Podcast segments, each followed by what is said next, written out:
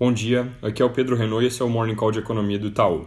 Começando de novo com o coronavírus, ele continua sendo foco do noticiário internacional e hoje tem impressionado bastante os mercados lá fora, basicamente por causa da preocupação com o ritmo de contágio da doença. Ele tem sido bem mais rápido do que em casos anteriores, como o SARS que eu venho citando aqui, também menos letal, taxa de mortalidade abaixo de 3%, enquanto o SARS teve cerca de 6,5% lá atrás.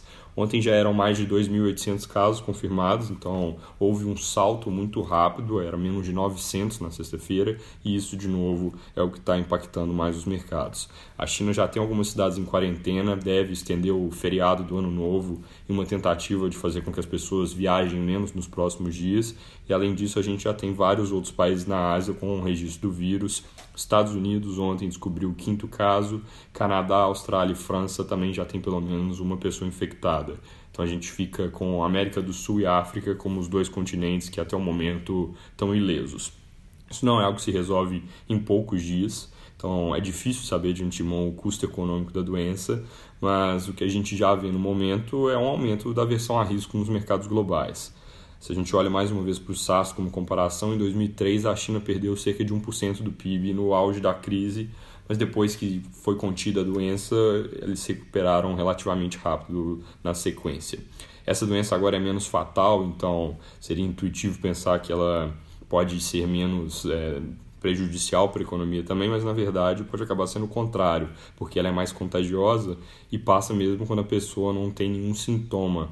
Então, acaba que o medo das pessoas pode ser maior. Só para dar um exemplo desse medo, com dados que a gente já tem disponíveis, vendas de ingresso de cinema durante o feriado chinês caíram 99% se a gente fizer a comparação com o mesmo período do ano passado.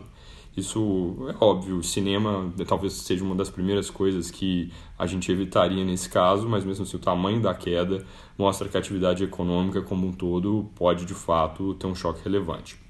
Outra coisa que deve deixar mercados mais nervosos na próxima semana é a corrida entre os candidatos democratas na eleição presidencial dos Estados Unidos.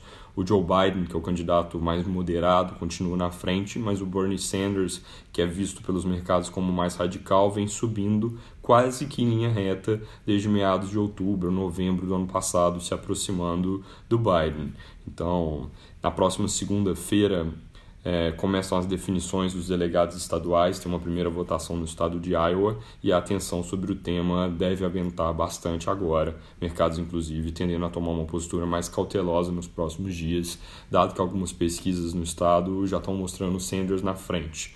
Iowa não tem um peso muito grande, mas se ele de fato vence por lá, esse resultado pode alavancá-lo em outros estados. Vindo para o Brasil, na sexta-feira saiu o CAGED de dezembro, ele mostrou o fechamento de 307 mil vagas de trabalho formal no fim do ano passado, isso é um número que assusta, mas que na verdade foi até um pouco melhor que o esperado.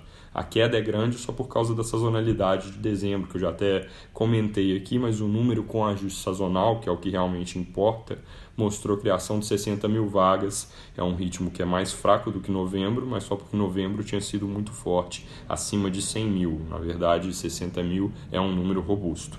Além disso, agora pela manhã saiu a confiança do comércio, alta de 1,3 pontos em janeiro, então ela chega no nível de 98,4, puxada por alta forte no componente de expectativa sobre o futuro.